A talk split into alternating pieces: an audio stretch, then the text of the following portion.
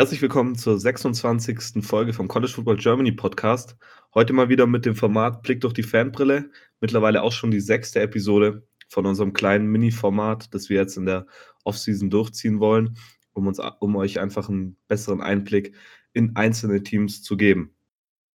Das heutige Team werden die Missouri Tigers sein. Und ich muss sagen, ich freue mich heute richtig auf den Gast, weil ich kenne den Gast jetzt so, schon eine relative lange Zeit.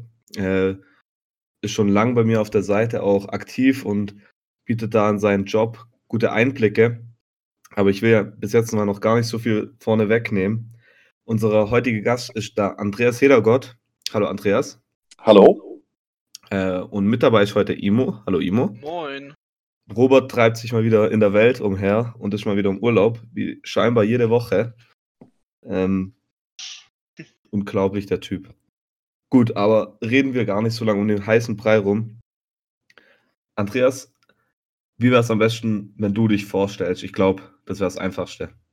Ja, Andreas Heddergott, wie gesagt, ich bin 53 Jahre alt, äh, gebürtiger Flensburger, lebe in Hamburg und bin 1987 durch ein, meine erste USA-Reise nach Philadelphia mehr oder weniger das erste Mal so richtig mit Football in Berührung gekommen und zum gleichen Zeitpunkt haben sich damals in Flensburg die Flensburg Sea Lords gegründet. Freunde von mir spielten da. Ich war zu dem Zeitpunkt noch Leichtathlet und habe das einfach mal ausprobiert. Und das erste Training als Running Back, das hat fürchterlich geknallt, aber damals tat es noch nicht weh. Und ich fand es großartig und so bin ich zum Football gekommen. Mhm. Und wie bei jedem, die Frage muss gestellt werden, war es dann zuerst die NFL oder kam es direkt hardcore durch zum College Football? Nein, zuerst die NFL und über die NFL dann aber auf College. Ähm, ich kann das sogar an einem ganz bestimmten Ereignis festmachen.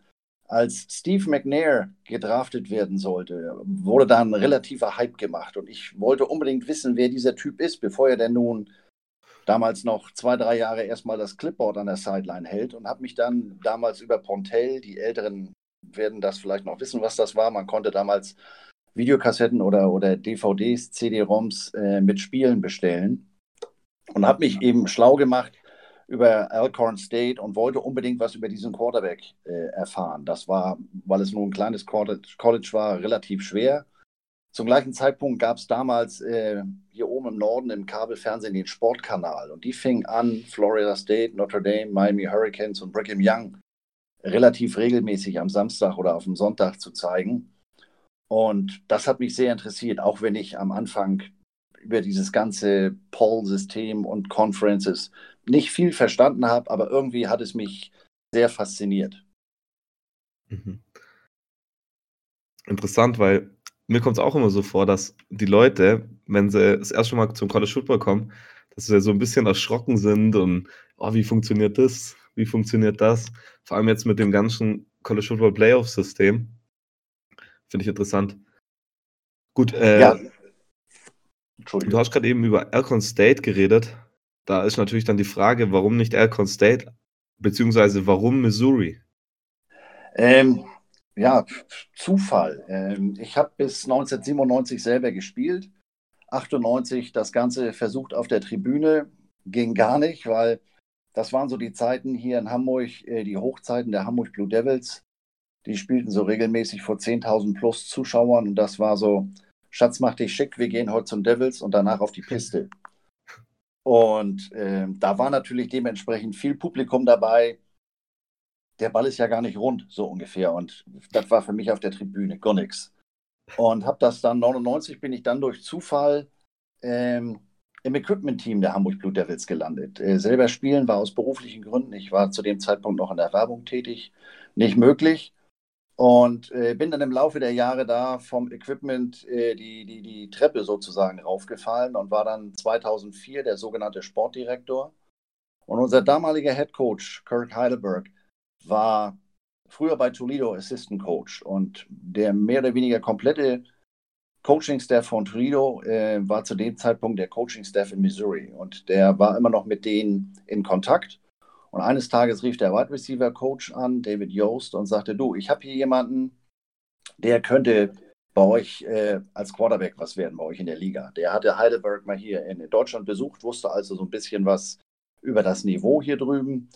Und ähm, der Spieler war Darius Outlaw, der hatte die ersten beiden Jahre Quarterback gespielt, dann kam aber Brad Smith und der wechselte auf Wide Receiver und äh, ich habe das Ganze nebenberuflich gemacht als Hobby, aber der damalige Hauptsponsor, der das Geld gab und da auch so ein bisschen die Fäden zog, sagte, ich möchte gerne deutsche Augen dabei haben, wenn der jetzt darüber fliegt und sich diesen Quarterback anguckt.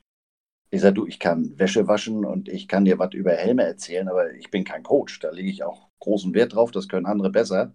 Nee, sagt er, du fliegst mit rüber, ich zahle das alles.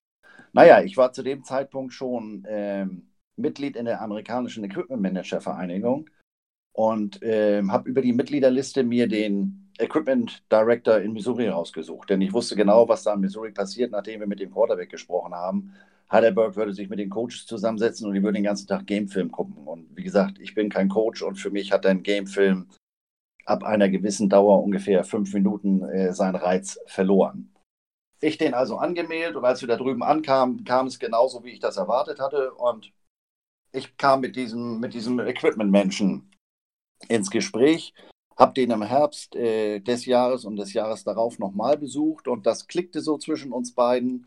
Und ähm, der lud mich dann ein, 2006 mal im Sommercamp mitzuhelfen. Sagt er, du, meine studentischen Hilfskräfte, die ich hier habe, die sind im Sommer alle im Urlaub oder haben Summer School oder was weiß ich. Und wir machen hier für die Kids äh, zwei Wochen lang äh, jeweils drei Tage Summercamps auf dem Campus und für den Rest touren wir hier durch den Staat Missouri und machen Eintagescamps.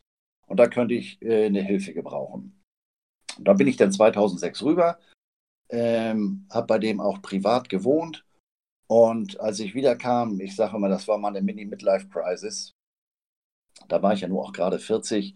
Ich dachte, das ist da drüben das gelobte Land. Die können alle übers Wasser laufen und äh, die Sonne geht am anderen Ende des Horizonts da drüben auf. Und das hat er relativ schnell erkannt und gesagt: Nun bleib mal ganz ruhig, Andreas.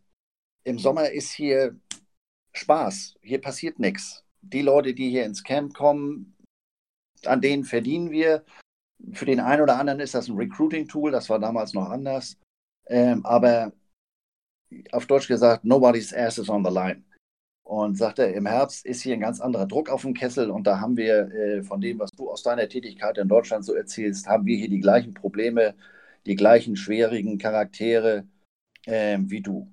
Komm im Herbst mal und guck dir das mal an, wie das hier in der Saison läuft. Ja, gesagt, getan. Ich bin dann 2006 im Herbst für zwei Wochen rüber ähm, Auswärtsspiel bei Texas AM zu Hause gegen Kansas State. Und es war natürlich so, wie er sagte, die Coaches waren natürlich auf einmal äh, super tight, weil Fernsehkameras liefen und ähm, da ist Stress. Und aber er stellte fest, äh, ich war jetzt kein so ein Superfan, der da steht, da kommt der Quarterback und äh, kann ich ein Autogramm oder der zur Salzsäule vor Bewunderung erstartet. Ich sage mal klar, wenn du einmal die schmutzige Wäsche von den Jungs gewaschen hast, und das ist jetzt nicht im übertragenen Sinne gemeint, dann äh, siehst du die Jungs natürlich ganz anders. Und ähm, daraus hat sich eine sehr enge Freundschaft entwickelt. Und ich bin da mit einigen Leuten in der Organisation über die Jahre auch groß geworden. Ähm, wenn ich diesen Herbst wieder rüberfliege, ist das jetzt das 15. Jahr. Und es hat mir zum Beispiel sehr geholfen, dass ich im Laufe dieser Jahre mit dem jetzigen Head Coach Barry Odin äh, mehr oder weniger zusammen groß geworden bin. Der war damals noch ähm, Operations Director und hat diese Sommercamps ähm, organisiert und dem fiel ich damals schon auf und sagte, wer ist der Typ denn? Den kenne ich sonst gar nicht. Und der hat einen komischen Akzent und ähm, ja, so ist daraus eine, eine sehr enge Freundschaft geworden. Äh, ich habe im Laufe der Jahre dann auch dieses ganze College-Prinzip verstanden und ähm, habe natürlich das große Glück, dadurch ähm, auch ganz andere Einblicke zu kriegen. Und mittlerweile mache ich diese Equipment, ich mache sie als Beruf. Äh, ich arbeite in einem Football-Fachgeschäft und bin da so, ich sag mal, die Roadshow. Ja, so ist das eine zum anderen gekommen. So, so bin ich ja wirklich durch Zufall bei Missouri gelandet und habe da eben sehr viel persönliches Glück gehabt, dass da solche persönlichen Verbindungen daraus entstanden sind und auch immer noch sind. Denn ähm, ohne diese persönliche Verbindung, das hat mich mal vor zwei, drei Jahren drüben einer gefragt, der mich für eine Zeitung interviewte, ob das nicht mein Traum wäre, äh, auszuwandern und das da drüben äh, zu arbeiten. Ich sage, nee, überleg mal, ich bin zu dem Zeitpunkt Ende 40, Anfang 50. Ich sage, wenn hier morgen früh ein neuer Headcoach reinkommt, neuer Equipment, da, ähm, und der sagt, ich will den deutschen Touristen hier nicht, äh, dann war es das. Abgesehen von den ganzen Implikationen, politisch, Sozialversicherung und was weiß ich. Äh, insofern bin ich froh, wenn ich das im Jahr ein paar Wochen machen kann. Ähm, aber für den Rest äh, bin ich hier drüben ganz glücklich. Also bist du so jetzt sozusagen so eine Art Summer oder halt In-Season-Intern im Equipment. Ähm. Ja, genau.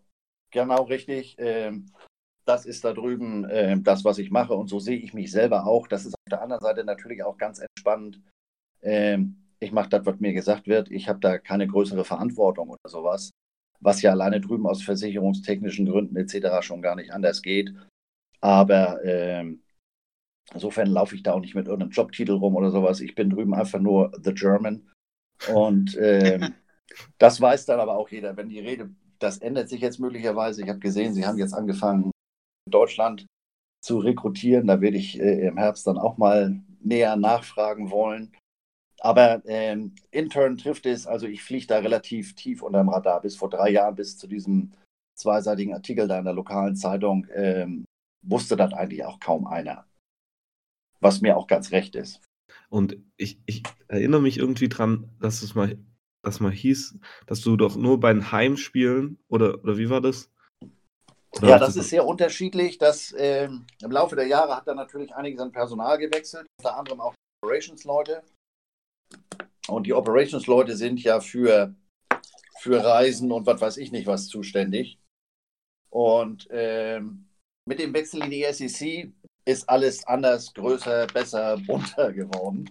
Früher sind die, ähm, sind wir im Equipment zum Beispiel mit dem Bus hingefahren. Also als ich da vor, vor 15 Jahren anfing, sind wir wirklich noch mit dem Zwölfsitzer losgefahren. Ähm, die nächste Stufe war dann Reisebus, den wir nur für uns hatten. Ähm, da warst du denn schon ganz glücklich, dass du eine Doppelsitzbank hattest, die du für dich hattest. Die Mannschaft ist immer Charter geflogen.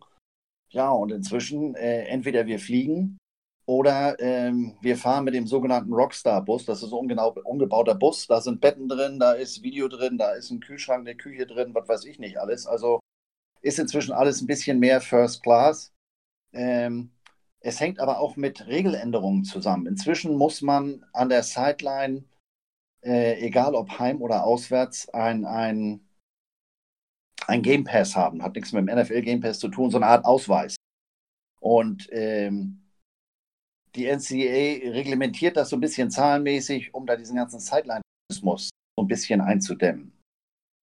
Und dementsprechend äh, ist das beim Auswärtsspielen nicht immer möglich, dass ich mitkomme. Also vor zwei Jahren zum Beispiel ähm, das hat mir sehr wehgetan, konnte ich nicht mit nach LSU, weil die einfach Platz haben. Nicht Platz an der Sideline in Anführungsstrichen. Ähm, aber ich habe dann in den anderen Jahren auch schon sehr viel Glück gehabt. Ich war zweimal bei Texas AM, ich war bei Kansas State, ich war zweimal bei Baylor, ich war mit in Florida. Ähm, letztes Jahr war ich mit in Purdue. Ähm, also insofern, das ist immer so ein bisschen situationsabhängig nach Möglichkeit äh, versuchen sie natürlich, mich, mich mit rüberzunehmen, denn ich sag mal, da am Samstag rüber, äh, rüberfliegen, um da am Samstag vom. Das muss man natürlich auch nicht haben. Mhm. Ähm, abgesehen von Missouri, welches, welche, welche Kulisse würdest du sagen, hat dir dann von allen am meisten gefallen? Also am meisten beeindruckt hat mich aufgrund des Intros, das Spiel selber damals war eine Katastrophe, ähm, als wir in South Carolina waren. Äh, mir fiel schon auf, als wir die Sideline aufbauten, dass die nicht nur in der Student Section da irgendwas vorbereiteten, sondern im ganzen Stadion. Und wir liefen zuerst ein und ähm, dann, äh, es war ein Abendspiel, aber es war noch hell zu dem Zeitpunkt, äh, machten sie das Flutlicht aber trotzdem aus und dann spielte schon Also sprach Zarathustra als Einlaufmusik. Und dann, äh, damit hatte ich nicht gerechnet und ich kriege, wenn ich heute darüber rede, kriege ich nach wie vor Gänsehaut dann ein, ein Titel von Danube, Darube heißen die, Sandstorm, so ein Techno-Ding. Mhm. Oh ja, ja. kenne ich. Und das Stadion ist komplett ausgerastet. Die hatten so kleine Handtücher, ich habe so ein Ding hier noch liegen. Und da war die Spielbegegnung mit und mit so ein paar Sponsoren drauf gedruckt. Und wirklich alle, was weiß ich, 70, 80.000 in diesem Stadion, ähm, haben denn mit diesem Handtuch gewedelt. Also dieser Einlauf, ähm, das hat mich bisher am, am, am meisten fasziniert. Ansonsten stimmungsmäßig ist Texas AM äh, ein Brett. Äh, wir waren damals auch zum, zum Midnight Yell Practice da, wo dann nachts um, um wie gesagt, Mitternacht da 30.000 im Stadion sind äh, und dann äh, das Yellen üben. Ich, äh, ihr seid mit der Tradition von Texas AM äh, vertraut. Das war ursprünglich mal ein, ein reines Männer-College und dementsprechend Agriculture Military. Dementsprechend haben die keine Cheerleader, die haben Yell-Leader. Das sind fünf, sechs Jungs in weißen Anzügen. Böse gesprochen sehen die aus wie Matrosenanzüge. Und die haben bestimmte Handzeichen, die sie dem Publikum geben und die wissen dann, was sie antworten wollen. Und immer einer von diesen Yells, einer von diesen Dingen, die. Und wenn das, das ganze Stadion das macht, das ist schon sehr beeindruckend. Und dieser Militärteil Texas, Amerika, die haben es ja sowieso sehr damit. Wird dann noch sehr hoch gehalten. Das Corps of Cadet kommt da komplett in alten Kavallerieuniformen rein. Das war von der Kulisse her sehr beeindruckend. Wobei ähm, ich noch nicht jetzt in dem finalen Umbau dabei war. Inzwischen passen da ja 100.000 plus rein. Als ich das letzte Mal da war, waren das 80 oder sowas. Also das waren bisher die, die beeindruckendsten äh, Orte, wo ich war. Also das mit Texas erinnern musste ich so jetzt nicht. Ich wusste, wusste nur, dass die vor der Saison immer so eine äh, Tradition haben, wo die alle nachts ins Stadion gehen und dann auch so, da kommt dann aber so einer in, ich glaube in, was sind das so, Cowboy-Stiefel und eine Jeans-Latzhose und, und dann singen die da auch. Das war das Einzige, was ich kannte, aber. Ja, also die machen das hier jeden Freitag um Mitternacht vor einem Heimspiel. Da ist Midnight Yell Practice als ich das erste Mal da war, haben sie das dann auch mit Midnight Madness äh, äh verbunden. Da haben sie dann äh, an der 50-Yard-Linie einen, einen Basketballkorn aufgebaut und auch noch die Herren- und Damen-Basketballmannschaft vorgestellt. Und ähm, College Station ist jetzt nicht der größte Ort. Ähm, das interessiert die aber alles komplett nicht und die sind da im Game Day auch alle völlig fasziniert. Die haben da zum Beispiel die, die Feldhaubitze auch um Mitternacht oder nachts um halb eins mal kurz abgefeuert, um zu sehen, ob sie funktioniert. Ähm, das war schon sehr beeindruckend, denn es passiert ja in dem Moment noch gar nichts, außer dass sie da stehen und eine gute Zeit haben. Aber das machen die jeden, jeden Freitag Mitternacht vor einem Heimspiel. Ich glaube, ich muss, muss Skyfield mal wirklich auf meine Bucketlist drauf tun. Das hört sich jetzt. Ja, ja also das ist sowieso. beeindruckend. Ähm, die, die ganze, als wir damals da waren, der alte Busch saß oben. Ähm, kamen unsere Videoleute noch runter und waren völlig geflasht, weil äh, Secret Service, also er war da schon nicht mehr aktiver Präsident, aber ähm, er war eben, weil er, ich glaube, er ist Alumni, ähm, war eben auch im Stadion und das ist schon was ganz Besonderes. Ähm, Longhorns hätte ich immer noch gerne gesehen, aber das ist ja nun leider in SEC-Zeiten äh, vorbei. Das stimmt.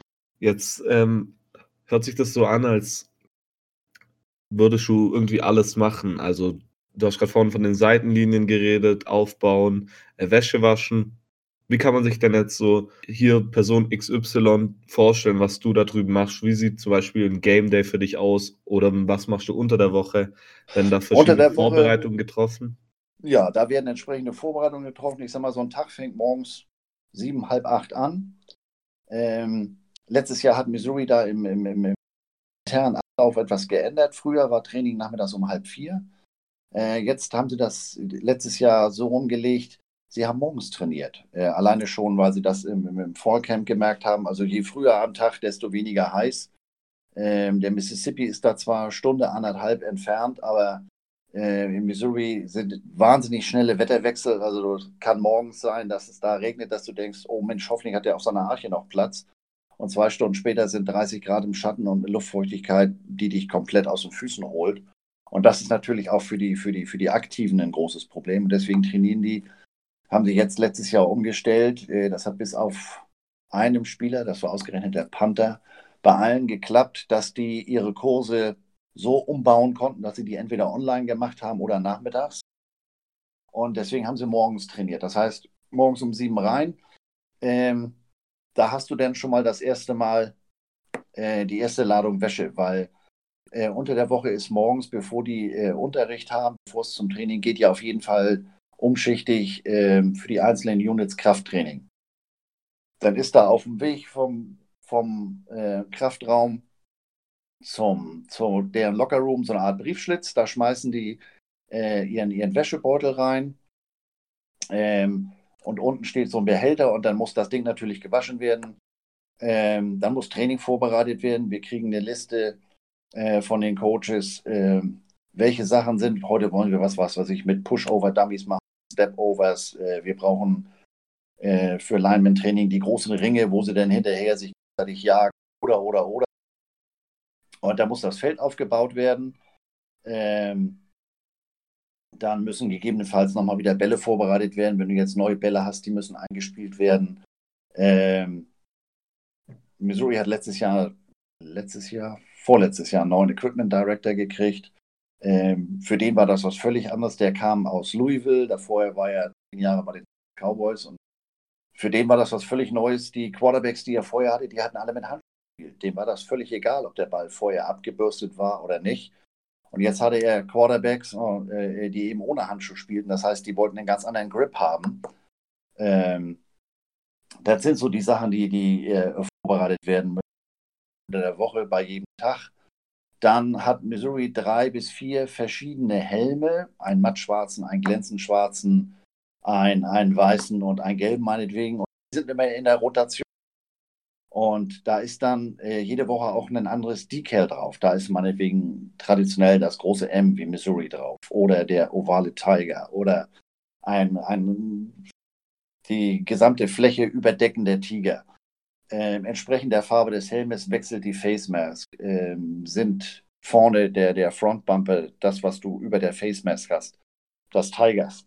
Das muss ja dann bei dem schwarzen Helm mit der silbernen Face Mask ist der Front Bumper, steht Tigers in Silber diese ganzen Klamotten müssen äh, durchgeschraubt und durchgewechselt werden unter der Woche. Beim Heimspiel ist das, ich sag mal, halb so wild, äh, ist das ein größeres Problem als bei einem Auswärtsspiel. Beim Auswärtsspiel nehmen die so 60, 65 Mann mit.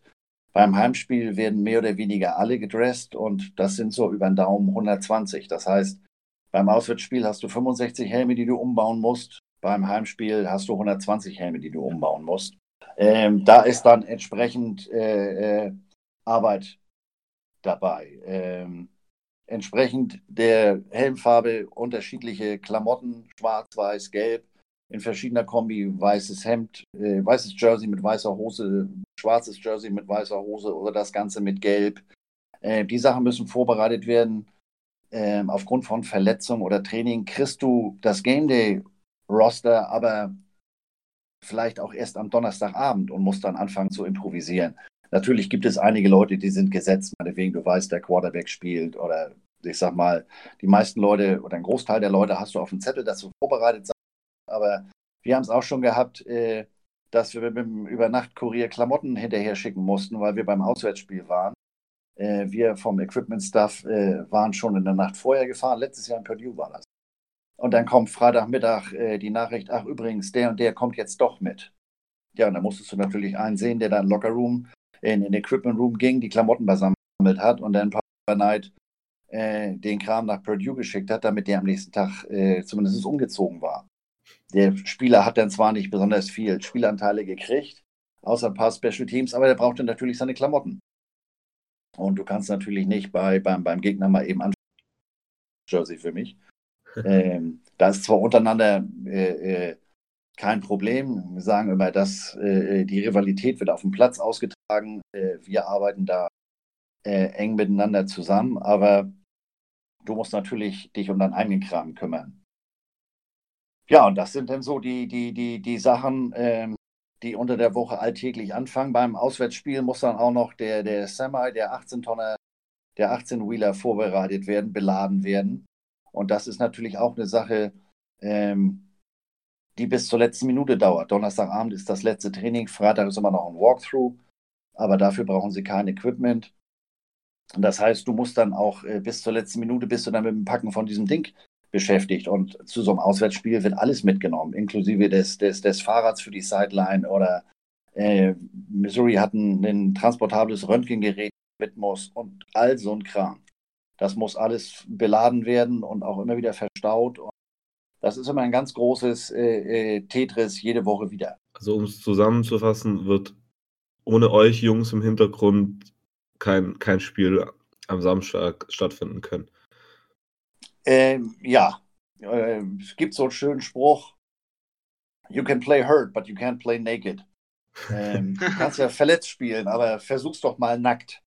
Äh, dementsprechend, ähm, die kriegen ja zum Beispiel zu jedem Spiel, also die, die, die Starting 60, sag ich mal, ähm, die kriegen ja auch nochmal wieder, sind ja nochmal wieder anders ausgerüstet als äh, die Jungs, die da sich zwar umziehen, aber den Platz gar nicht sehen. Äh, die ziehen sich auch, äh, äh, das war jetzt vor dem Umbau, haben sich dann zum Beispiel drüben mit dem normalen Lockerroom gezogen und nicht im Stadion.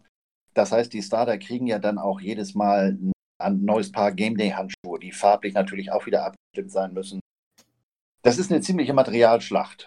Nicht immer alles sinnvoll, vor allem nicht, wenn man das durch die Augen, äh, unsere Augen als, als Amateursportler, die sich den ganzen Kram kaufen müssen, äh, sieht. Da sind wir froh, wenn wir mit zwei, drei Paar Handschuhen durch die Saison kommen. Ähm, und der hat ein paar Handschuhe für die, fürs Training oder hat dann auch wieder ein paar für, fürs Spiel oder ähm, das ist dann schon, schon was anderes. Und äh, die ersten Male habe ich nur gedacht, mein Gott, was, was für eine Materialschlacht, was wird hier an Geld umgesetzt? Ja, das habe ich mir ja damals gedacht, als ich bei Rom, als ich in Rom, wo Michigan da war, vor Ort war und dann nach dem Training die Spieler immer wieder ihre Handschuhe verschenkt haben. Das fand ich auch schon beeindruckend. Ja, ich sag mal, das war sicherlich, das war jetzt ja. sicherlich auch der, der Location und dem Anlass geschuldet. Na klar, ähm, aber halt, das machen sie ja am College auch, also halt ne, mit den Camps, die ich schon besucht habe, wo dann mal die Spieler was abgeben nach ja, dem Training. Ja, genau, also. also das ist äh, das alltägliche äh, äh, Training ist ja in der Regel nicht öffentlich. Ja. Ähm, da wird auch streng darauf geachtet, da sind sie teilweise auch ein bisschen paranoid. Ähm, ähm, zum Beispiel die Presse darf nur am Donnerstag zum Training und dann auch nur die letzte Viertelstunde. Äh, und dann äh, stehen die Spieler zur Verfügung etc. Also ich sage mal, bei einem normalen Training ergibt sich die Gelegenheit eigentlich gar nicht. Das ist am Game Day etwas anderes. Das ist für uns Equipment-Leute mal ein Albtraum. Da darf jeder der Spieler ähm, zwei oder sind es sogar drei Freunde, Verwandte oder sowas nach dem Spiel mit in die Kabine bringen. Und äh, das sind natürlich alles potenzielle Souvenirjäger. Das heißt, unser, unser Hauptaugenmerk liegt daran, äh, darauf, Spiel erstmal komplett die Helme einzusammeln und dann die Jerseys. Die Handschuhe kann er meinetwegen verschenken. Das ist äh, im, im, im, Verhältnis Verschleißware. Aber ähm, dass einem nicht sowas passiert wie, wie vor Jahren Tom Brady beim Super Bowl äh, und du stehst da auf einmal ohne das Jersey deines Starting Quarterbacks da. Das äh, ist nicht so gut. Wir haben natürlich äh, in der Regel äh, von jedem ähm, ähm, Backups und äh, oder haben Blankos und die gehen dann zum Schneider und am nächsten Morgen hast du das Jersey. Aber nichtsdestotrotz möchtest du die natürlich, äh, möchtest du beeinflussen, wann du so ein Jersey los wirst und was nicht, wann nicht. Ich, ich finde das übrigens, ich muss mich echt nochmal bedanken, dass du heute zu uns gekommen bist, weil ich ich, also bei mir ist so, hier 18 Uhr so ungefähr sind die ersten Spiele deutsche Zeit. Man schaltet den Fernseher ein und man ist so selbstverständlich, dass das Spiel halt so läuft. Man fragt sich aber gar nicht, was da, da eigentlich immer für Arbeit drin steckt. Und das jetzt mal so wirklich zu hören, wie viele Stunden und Tage Arbeit in so ein College-Football-Spiel reingeht, das ist. Ja, das ist, das ist am Game Day auch nochmal wieder was anderes. Äh, da bist du auch Stunden vor dem, vor dem Team in der Kabine. Ähm, du ziehst die, die Jerseys schon mal auf die Shoulderpads, die im Linienbereich zum Beispiel werden die, das machen wir unter der Woche, werden die Pads mit so doppelseitigen Klebeband mit so einer Art Velcro versehen, ähm, dass da ein Holding eigentlich gar nicht mehr möglich ist, weil die Dinge sitzen wie eine zweite Haut. Und das ist zum Beispiel am Game Day einer meiner, meiner Jobs, wenn die vom, äh, zum Warm-up rausgehen. Ähm, alleine kommen die in so ein Shoulderpad in der Regel nicht rein. Das ist so eng, das ist, als wenn du, äh, als wenn du einen zu kleinen Neoprenanzug anziehen willst. Alleine geht das nicht. Das ist eine Qual. Also, ähm, und ich sag mal, je kleiner der Spieler in Anführungsstrichen, so ein DB oder sowas, ähm, desto qualvoller ist das. Da haben wir schon mit zwei und drei Mann versucht, den Kerl da rein zu prügeln. Und wenn die vom, zum Warm-up rausgehen, dann kann ich eigentlich das erste Mal duschen und die Kabinen sind in der Regel klimatisiert. Aber ähm, so sind über die Jahre, wenn ich dann schon mal länger da war, dann auch Freundschaften äh, daraus erwachsen, weil die Jungs sind natürlich teilweise auch schwer abergläubisch. Ähm, ich weiß, Siggy Hood, der hat mit den Pittsburgh Steelers nachher als D-Lineman den Super Bowl gewonnen. Der hatte immer ein Mundstück, das war wie so, wie so Dracula-Zähne. Das waren so goldene Zähne, das war sein Mundstück. Und der hat sich auch nur von einem bestimmten der Equipment-Leute in seine Klamotte hält. Ähm, ich habe die letzten Jahre Terry Beckner, der ist jetzt von Tampa Bay gedraft worden. Äh, so ein Riesenvieh, da brauchte ich fast eine Leiter, um den anziehen zu können. Ähm, oder, oder Mitch Morris war die letzten vier Jahre Starting Center der Kansas City Chiefs und ist jetzt für viel teuer Geld nach Buffalo gewechselt. Ähm, als die vor zwei, drei Jahren in London gespielt haben, da bin ich auch extra rüber und er hatte sich dann auch um Pre-Game Sideline Pass gekümmert und solche Geschichten. Ähm, das macht dann schon Spaß, sich mit solchen Leuten dann auch danach äh, noch auszutauschen, weil da eben dann doch eine andere Beziehung ist. So nach dem Motto, Mensch, äh, wenn die Türen da verschlossen sind, dann verhalten die sich da nach einem, nach einem ärgerlichen, äh, nach einer ärgerlichen Niederlage fließt Trainer oder sowas. Letztes Jahr zum Beispiel nach dem Spiel gegen Georgia. Ähm, da hatten wir vor dem Spiel eben ganz andere Erwartungen an uns selbst und da war bei dem einen oder anderen nach dem Spiel schon ganz schön geknickte Ohren, weil da haben wir auch ein paar dumme Fehler gemacht und Georgia war besser, aber das Ding hätten wir enger gestalten können. Und ähm, da musste so einem Jungen dann auch schon mal helfen, denn dadurch, dass man kein Coach ist, haben die auch ein anderes Vertrauensverhältnis zu einem. Sie wissen, Mensch, ähm, das wirkt sich jetzt hier nicht auf meinen Roster-Status oder sowas aus. Hier kann ich mich mal auskotzen, hier kann ich auch vielleicht mal sagen, Mensch, also was der Coach, das und das Play, das verstehe ich nicht. Da kann der, wie der Amerikaner sagt, shoot the shit. Da kann der einfach mal frei von der Leber weg und ähm, muss dann eben sich auch darauf verlassen, und das ist ein ungeschriebenes Gesetz, dass das nicht irgendwo anders landet. Weil äh, wenn du dieses Vertrauen missbrauchst, dann kannst du danach da wahrscheinlich die Toiletten putzen, da guckt dich keiner mehr mit dem Hintern an. Was aber auf der anderen Seite äh, hier drüben, als ich das in der GFL gemacht habe, nicht anders war. Die Jungs kommen mit ihren persönlichen Problemen zu dir, wollen da ein Ohr haben und wenn du diese, dieses Vertrauen missbrauchst, dann äh, hast du es auch nicht anders verdient. Also ihr, ihr, habt dann schon auch richtig Kontakt zu dem Spieler. Ja, also äh, rund um den Game Day, das ist ja zum Beispiel, wenn Scouts kommen.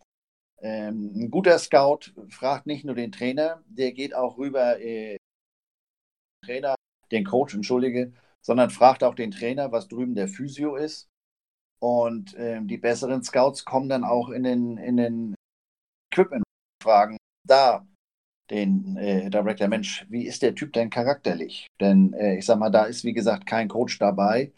Wie verhält er sich? Ähm, da habe ich auch schon Situationen gehabt, ähm, wo, wo Spieler sehr, sehr fordernd waren und äh, wo du dann so Sprüche wie, ja Mensch, ohne mich hättest du den Job doch gar nicht. Ähm, du, ich bin doch deine Daseinsberechtigung, da musst du schon dreimal trocken schlucken oder besonders ich, weil ich, weil es mir da drüben ja einfach nicht zusteht, ähm, mich da entsprechend zu äußern. Ähm, das ist natürlich schon zu wissen, wie ist der charakterlich, wie ist der, äh, wenn er innerhalb der, der, der Linien ist, auf dem Gridiron ist, wie er da ist, das weiß ich. Wenn er den Helm absetzt und wenn er den gelegt, wie benimmt er sich dann? Ähm, und dementsprechend, ähm, wir sprachen da vorhin, bevor wir hier zur Aufnahme schritten, ja schon, ähm, soziales Umfeld etc., das ist ja heute äh, wichtiger denn je. Mhm. Missouri hat das ja vor zwei, drei, vier Jahren mit dem Dorian Green Beckham genauso gehabt. Wide Receiver, overall Number One College, äh, äh, High School Player. Der äh, entschied sich für Missouri und äh, ist ja dann aufgrund von häuslicher Gewalt zwei Jahren äh, über Nacht vor die Tür gesetzt worden und hat es ja dann in der äh, NFL bei Tennessee bei den Eagles versucht, aber das letzte, was ich von ihm gelesen habe, ist, dass ihn deswegen auch wieder. Mhm. Also oder mein Lieblingsbeispiel, Alden Smith, Defense Lineman von den 49ers, äh, gedraftet. Ein Riesentalent. Wurde im ersten Jahr von einem alten Missouri-Spieler von Justin Smith unter die Fittiche genommen. Aber der ist dann nach der Saison äh, äh in Rente gegangen. Tja, der Junge hat ja dann nochmal bei den Raiders versucht, aber ich weiß gar nicht, ob der, der im Gefängnis sitzt oder so. Ähm, also da versuchen sie sich natürlich gerade heute ein, ein möglichst umfassendes Bild zu machen. Und da fragen sie dich dann auch schon mal. Gut, äh, Imo, hast du noch eine spezifische Frage zu? Ähm, nee, Können ruhig weitermachen im Programm. Okay. Dann würden wir jetzt mal langsam so beginnen, über ein paar teamspezifische Fragen ähm, zu reden. Ja, ich, ich, ich schätze mal, dass du da auch einen, ja, vielleicht einen besonderen Einblick halt hast, dadurch, dass du die Leute vielleicht auch mal persönlich kennst. Und meine erste Frage wäre schwerwiegende Abgänge. Ich meine, jeder weiß über True Lock. Ähm, du hast ihn vorhin schon erwähnt. Ähm, Terry Beckner er war ja mal der Top-Recruit von ähm, Missouri. Äh, ich glaube, nur einer von drei Five-Star-Recruits, die Missouri jemals hatte. Richtig, das ist, äh, Beckham war einer davon. Ähm, das ist ja etwas, was, was, was Missouri in Anführungsstrichen auszeichnet, dass sie eigentlich immer Spieler entwickeln. Wie du ganz richtig sagst, da ist selten mal ein Five-Star dabei. Das sind eher so drei und vier Stars. Ähm, und, und ja, dass Beckner das noch so weit geschafft hat, dem ist ja erst links das Kreuzband und dann rechts das Kreuzband gerissen. Ähm, dass der nochmal wieder so zurückgekommen ist, der wird schwer zu ersetzen sein.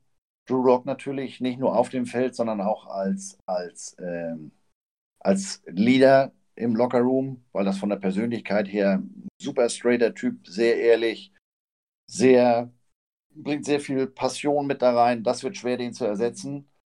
Ähm, Wide Receiver Emmanuel Hall hat jetzt letztes Jahr nicht die riesen erhoffte Rolle gespielt aufgrund seiner sehr lang anhaltenden Oberschenkelverletzung.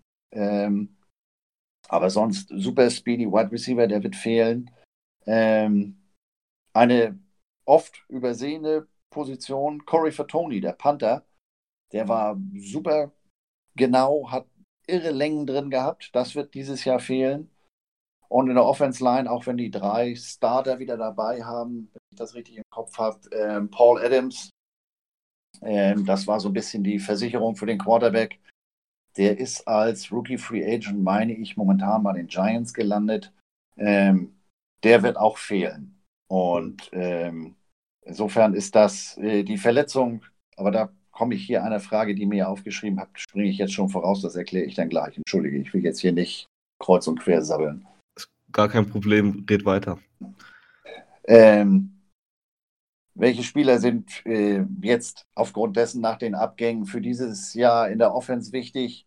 Ähm, das, was ich eben von Emmanuel Hall sagte, das war auf der anderen Seite so ein bisschen das Glück. Dadurch ist der Jalen Knox in eine ganz andere Rolle gekommen auf Wide Receiver.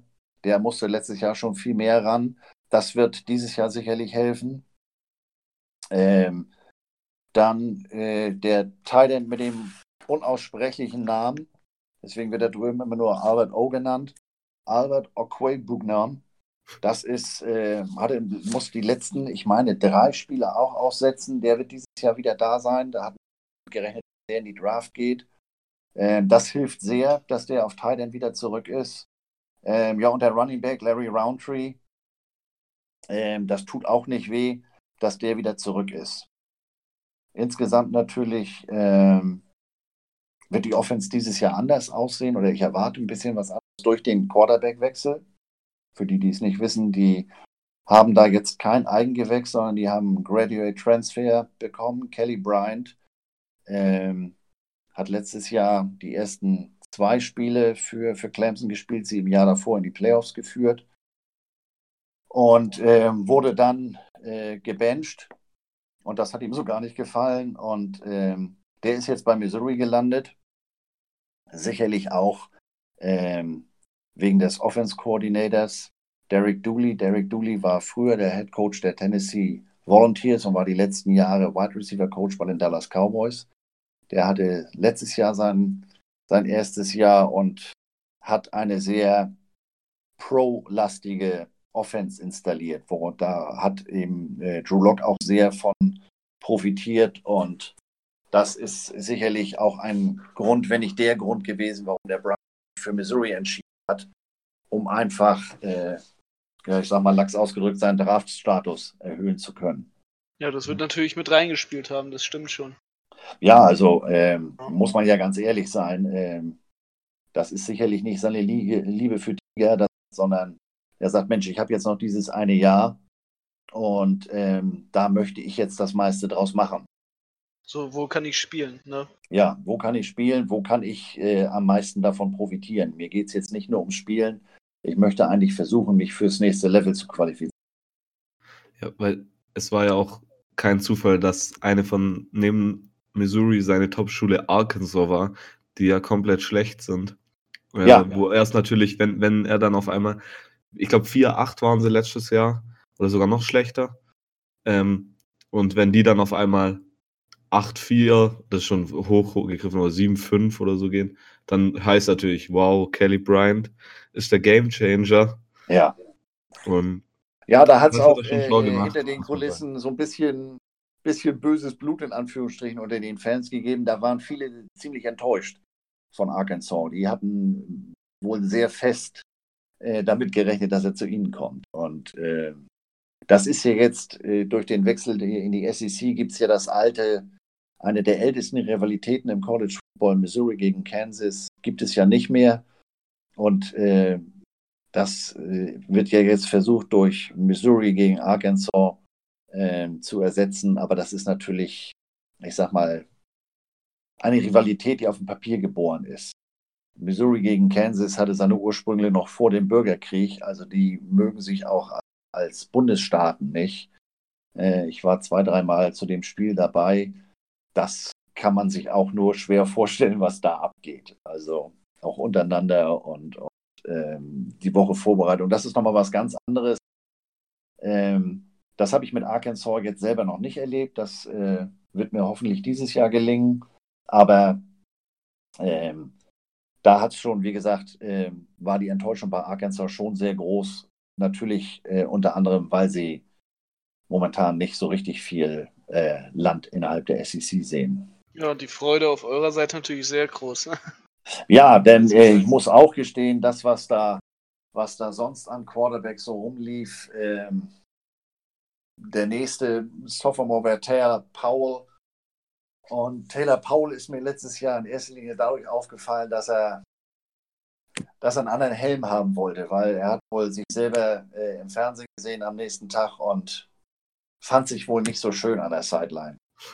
I don't feel my helmet. Ich sag, was hat der gerade gesagt?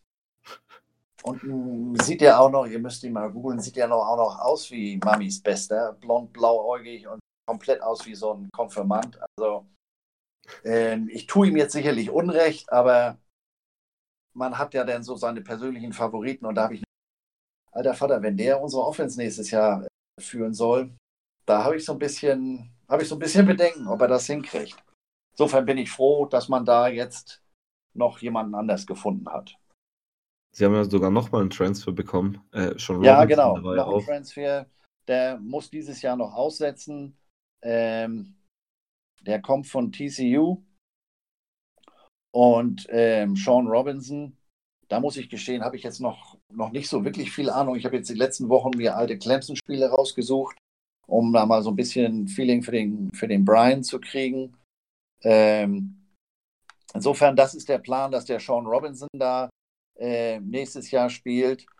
Denn auch der, der nächste, der Lindsay Scott, ähm, der hat jetzt im Verhältnis, der ist schon Junior dieses Jahr, der hat noch äh, so wirklich kaum Spielzeit bekommen. Äh, ob das was wird, ähm, da muss man sehen. Die nächste große Hoffnung ist, ist ein Recruit von diesem Jahr, Connor Bezelak aus, aus, aus Ohio. Ähm, aber dazu kann ich noch gar nichts sagen, muss ich gestehen. Den habe ich noch, noch nicht einmal gesehen und der hat, meine ich, auch beim Spring Game noch nicht, äh, äh, überhaupt noch nicht äh, einen Ball in die Hand gekriegt. Insofern ähm, dieses und nächstes Jahr wahrscheinlich mit einem Transfer Quarterback. Also dieses Jahr auf jeden Fall, nächstes Jahr auch sehr wahrscheinlich. Du, du hast gerade das Thema Spring Practice an, äh, Spring Game angeschnitten. Lass das mal kurz ganz schnell aus dem Weg bekommen.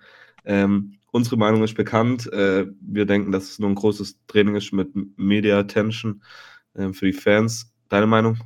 Ja, bin ich ganz bei euch. Ähm, das ist, ist, ist ein, ich sag mal, ein, ein Practice in Game Day Klamotten. Es ist für uns ähm, unnötig viel Arbeit, weil wir die Jungs anziehen müssen, wie bei einem Game Day, eigentlich wie bei zwei Game Days, weil du musst ja zwei verschiedene Teams äh, ankleiden. Du musst die Offense und die Defense, die müssen ja dann so ein bisschen unterschiedlich aussehen, damit sie sich auf dem Feld auseinanderhalten. Ähm, nee, also Spring Game, ähm, Ich habe den ESPN-Player im Abo und den, den SEC-Channel. Also ich hätte es, ich glaube, ich habe fünf. Und das war's dann. Also das reicht mir, wenn ich darüber lesen kann. Äh, finde es faszinierend, dass das bei einigen Schulen zigtausende von Fans ins Stadion lockt. Ähm, aber ich überspringe das eigentlich. Ja. Da, dann sind wir uns drei, vier sogar mit Robert alle einig. Und unsere bisherigen Gäste auch haben alle gesagt, dass sie das ungefähr gleich sehen. Ist halt auch so was Schönes, um jetzt mal noch was Positives dazu zu sagen, so um die Zeit rüber zu bekommen. Man sieht mal wieder Football, kriegt mal so ein Gefühl, aber. Ja, so erkläre ich mir auch den Zuspruch durch die Fans. Ähm, den einen oder anderen Spieler, Mensch, den sieht man jetzt, der war vielleicht verletzt oder ja, man nimmt mal wieder so ein bisschen Witterung auf, man, man kriegt mal wieder so ein bisschen Feeling, das ist so, so ähnlich wie.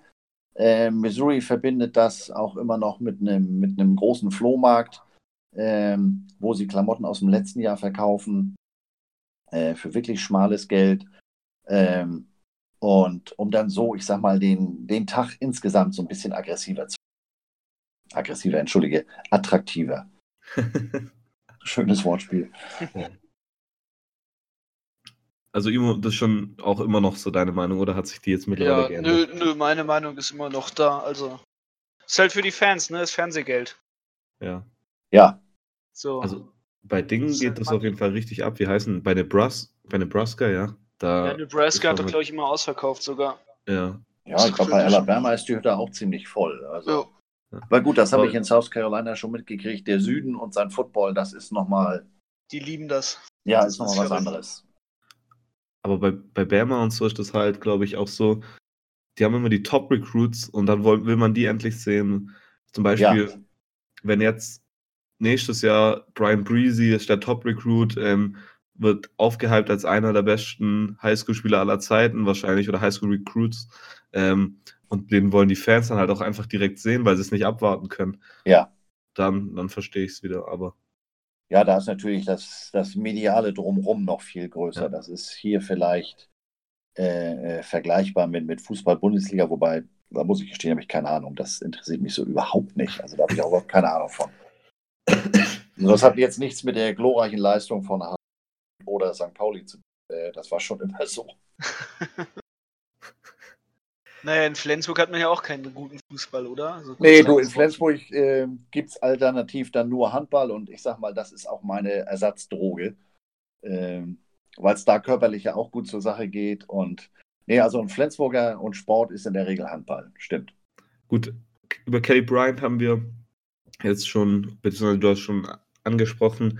Ähm, mich würde interessieren, was erwartest du diese Saison? Kann er an sein, ich sag mal, er hatte ja bei Clemson Erfolg, er war ja nicht ja. niemand. Ähm, kann er True Lock so ersetzen, wie man sich erhofft, oder wird es eher so lala laufen? Ja, ich glaube, also es wird anders. Ich erwarte nicht so viel, ähm, nicht so viel tiefes Passspiel. Dadurch, dass er selber ähm, eine stärkere Laufkomponente ist, ähm, als, als Locke es war, der auch mal selber laufen konnte, aber wenn der läuft, das ist schon was anderes. Also was ich da von 2017 aus seiner Clemson-Zeit gesehen habe oder auch die ersten beiden Spiele 2018, ähm, das ist dann schon mal wieder eine Komponente, die du ganz anders berücksichtigen. Und ähm, insofern glaube ich, das ist mehr so, so ein, ja, kein Kurzpassspiel. Ich glaube, keine, keine, keine West Coast Offense, aber ich glaube, die ganz, ganz tiefen Dinger äh, wird es nicht geben. Was sicherlich auch daran liegt, dass, dass so, ein, so, ein, so eine Rakete wie der Emmanuel Hall eben einfach fehlt, weil das der und, und vor Jahren den Jeremy Macklin, das waren so Leute, wenn man die mal live gesehen hat, auch im Training, äh, dann hat man überhaupt erst für eine Ahnung, was Geschwindigkeit wirklich ist. Also das sagt man ja sowieso immer, die Spielgeschwindigkeit, das ist der große Unterschied. Sicherlich der technische Aspekt im Vergleich zum Football aber diese pure Geschwindigkeit und das Ganze dann auch mit Helmpad, äh, das ist schon ein Unterschied und ich glaube, das wird, wird sich dieses Jahr auswirken. Ähm, hilft natürlich, dass er, dass er den Thailand wieder da hat, hat. Insofern ähm, muss, bin ich auch gespannt, was Dooley aus macht äh, im Hinblick auf, auf Pro-Style. Ähm, was kann er wie kann er sein Konzept auf, den, auf diesen Quarterback, auf den Bryant, das wird mich sehr interessieren, muss ich gestehen. Insofern hätte ich mir vielleicht doch das Spring Game angucken sollen. Da hätte ich vielleicht schon mal eine Idee gehabt. Imo, was erwartest du nächstes Jahr von Kelly Bryant als Misu Tiger? Äh, ein paar richtig nice Games. Ich glaube, der, der muss mal zeigen, jetzt warum er da ist. Das erwarte ich vor allem. Und denkst du, dass er also Missouri richtig hochspielen kann? Also, dass Missouri, keine Ahnung, 10-2 vielleicht, 9-3 geht? Letztes Jahr war es 8-4, das Jahr davor, glaube ich, 7-5. Ja, sie haben in den letzten drei Jahren immer das Ergebnis des Vorjahres steigern können.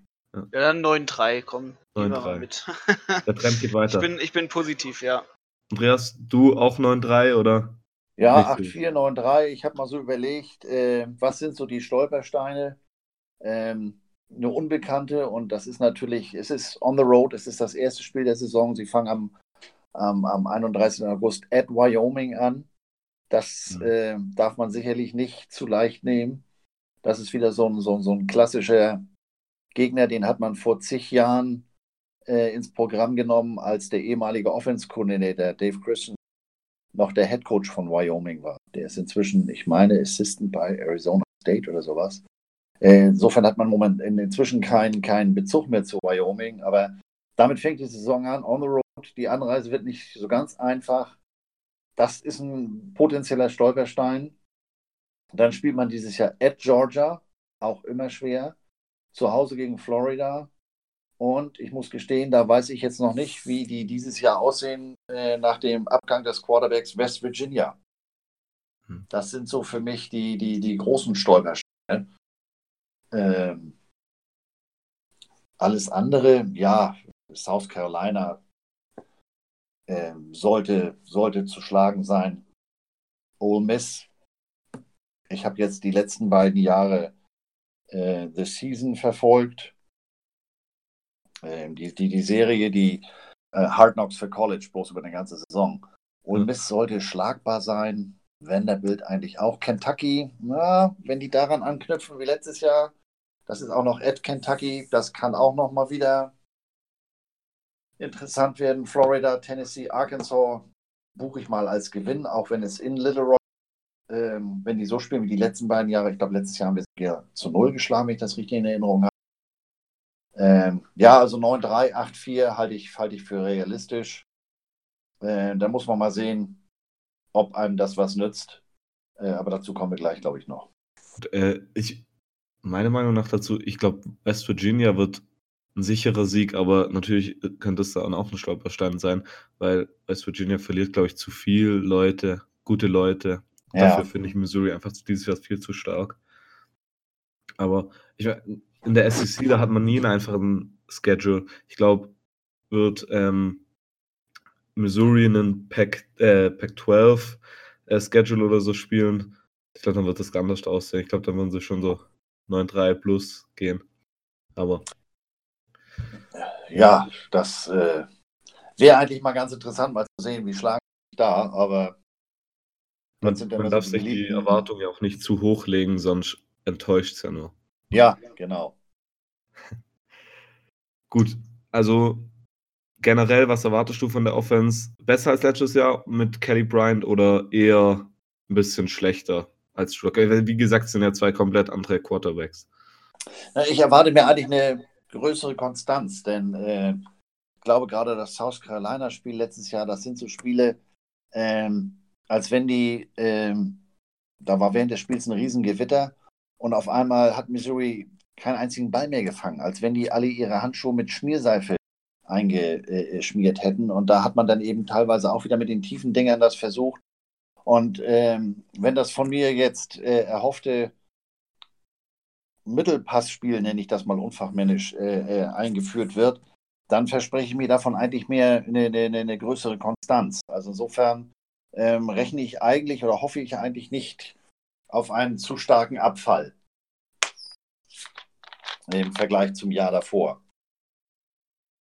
Imo, wird es dieses Jahr einen Abfall geben oder kann Kelly Bryant an den offensiven Erfolg von True Lock und äh, Derek Dooley an, anknüpfen? Mm, also ich finde, Bryant ist ja ein bisschen anderer Quarterback so als die beiden. Ja.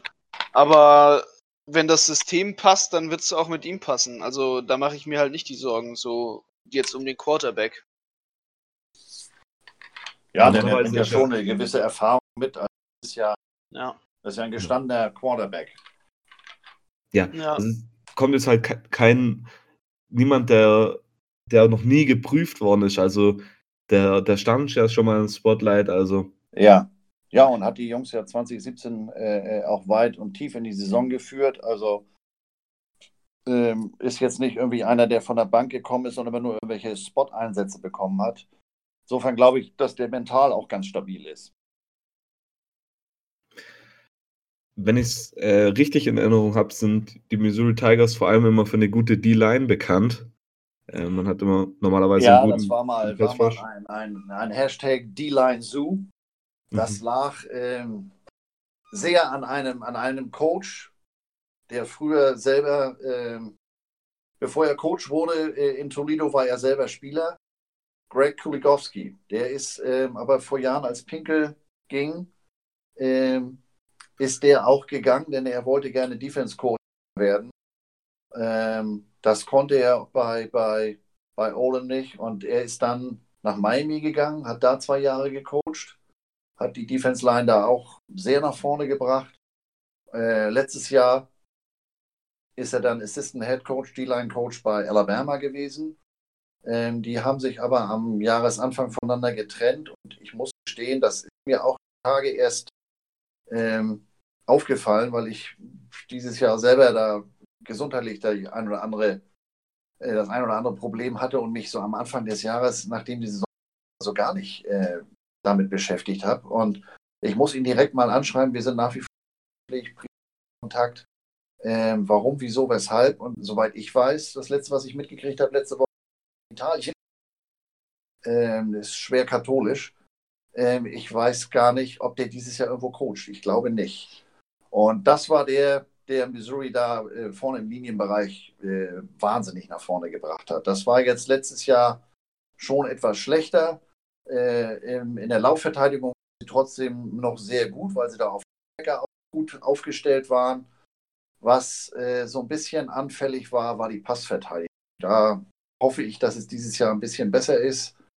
Ähm, spontan fällt mir da der Demarcus Acey ein äh, im, im, gegen den Lauf. Die Line muss man sehen, die haben ja jetzt auch wieder ähm, da den ein oder anderen Starter. Die haben da vier zwei Starter auf End, die wieder dabei sind, beides Juniors.